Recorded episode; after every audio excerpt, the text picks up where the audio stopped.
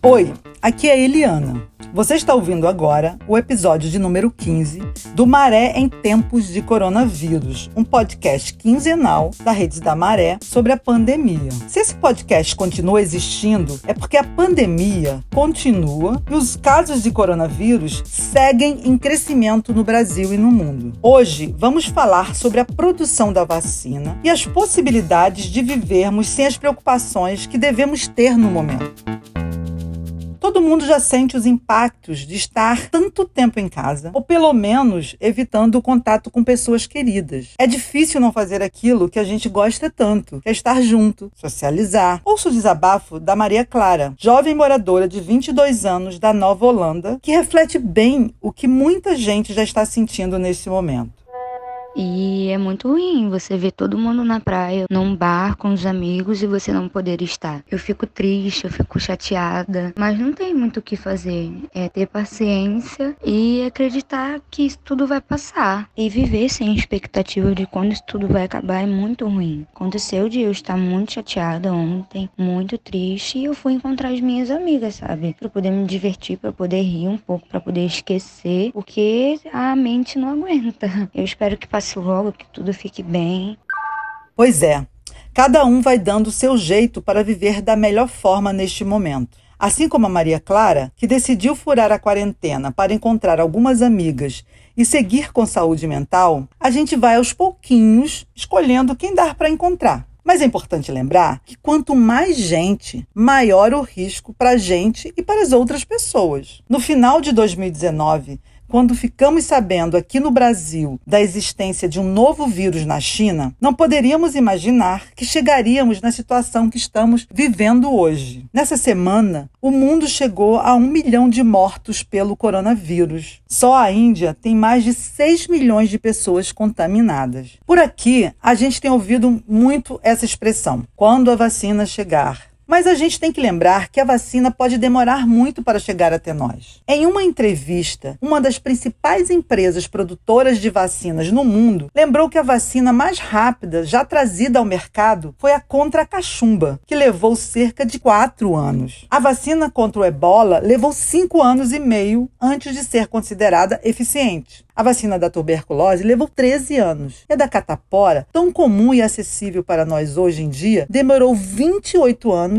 para ser capaz de prevenir a população mundial contra a doença. A gente precisa lembrar que o processo para desenvolver uma vacina é bem demorado. São necessários muitos testes e investimentos. E por mais que hoje muitos países estejam nessa corrida, ainda não existe uma perspectiva real e totalmente segura de que teremos a vacina contra o coronavírus na rapidez que desejamos. Outra coisa é que a prioridade para a vacinação, ou seja, quem vai tomar a vacina primeiro, serão os profissionais de saúde, depois idosos e pessoas de grupo de risco. Precisamos continuar reduzindo as possibilidades de nos contaminar, mesmo sendo cada dia mais difícil manter o isolamento, por tantas questões como trabalho, necessidade de sustentar a família ou saúde mental. Conversamos com a Fernanda Vieira, moradora do Parque União. Ela é psicóloga e fala sobre a importância da socialização para as pessoas. A socialização está presente desde o momento que a gente nasce. Nosso círculo familiar é o local onde a gente tem nossas primeiras relações e interações. Depois na escola, se a pessoa tiver alguma religião, também mais um ambiente para se compartilhar e relacionar. Na vida adulta, o trabalho, a faculdade, enfim, diversos são os locais onde a gente pode estar interagindo, se relacionando, compartilhando a nossa vida. Na cultura brasileira, esse compartilhamento ele é muito expressivo e intenso. A gente comemora desde os aniversários a uma partida de futebol, que às vezes a gente poderia estar assistindo de casa, mas a gente prefere estar num bar com outras pessoas, comemorando e compartilhando junto. Isso é tão presente que a gente às vezes se relaciona até com quem não está no nosso círculo social. Um exemplo é numa fila do banco, na fila do médico, no ônibus. Quantas são as vezes que a gente começa a conversar, comentar ou reclamar algo ali, com pessoas que a gente nem conhece. Nossa forma de estar na vida vai depender muito da nossa criação e dos locais que a gente frequenta. Todos nós, de alguma maneira, estamos sentindo o impacto da pandemia nesse momento. Mas para as pessoas que já tinham o hábito de estar sempre com o outro, em contato, saindo, né? Que tinha essa postura mais extrovertida, esse momento está trazendo um impacto diferente, porque ela está tendo que se rever e repensar, né? Como fazer suas atividades de antes sem se colocar em risco.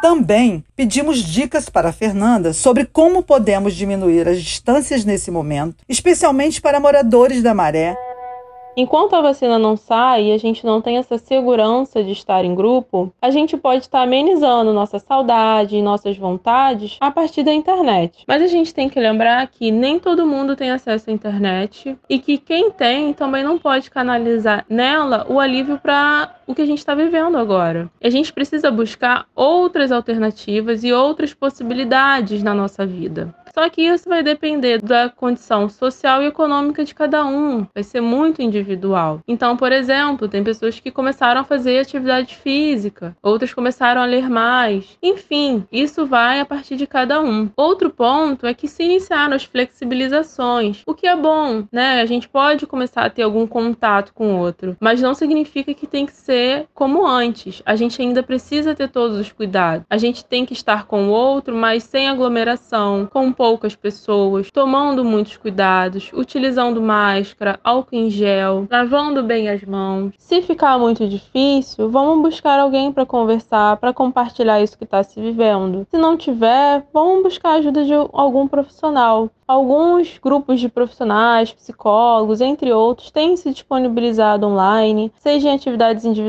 ou em grupo, para que as pessoas possam estar compartilhando o que está se vivendo nesse momento.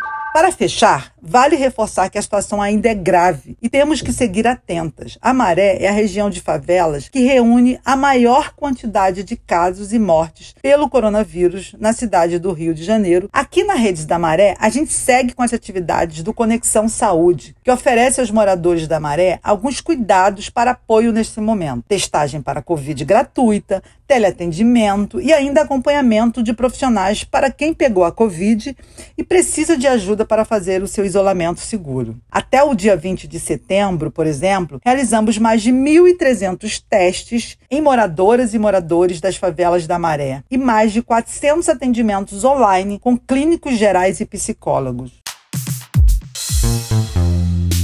Se quiser contar pra gente o que está achando desse podcast, fazer sugestões, mande um e-mail para podcast@redesdamaré.org.br. Para ouvir o que já foi feito, acesse redesdamaré.org.br ou procure por Redes da Maré no Spotify. Obrigada pela escuta. Voltamos em 15 dias. Cuide-se e cuide das pessoas ao seu redor. Fique em casa. Se precisar sair, use máscara e evite aglomerações. Essa é uma iniciativa da Redes da Maré. A edição de áudio é de Eloy Leones.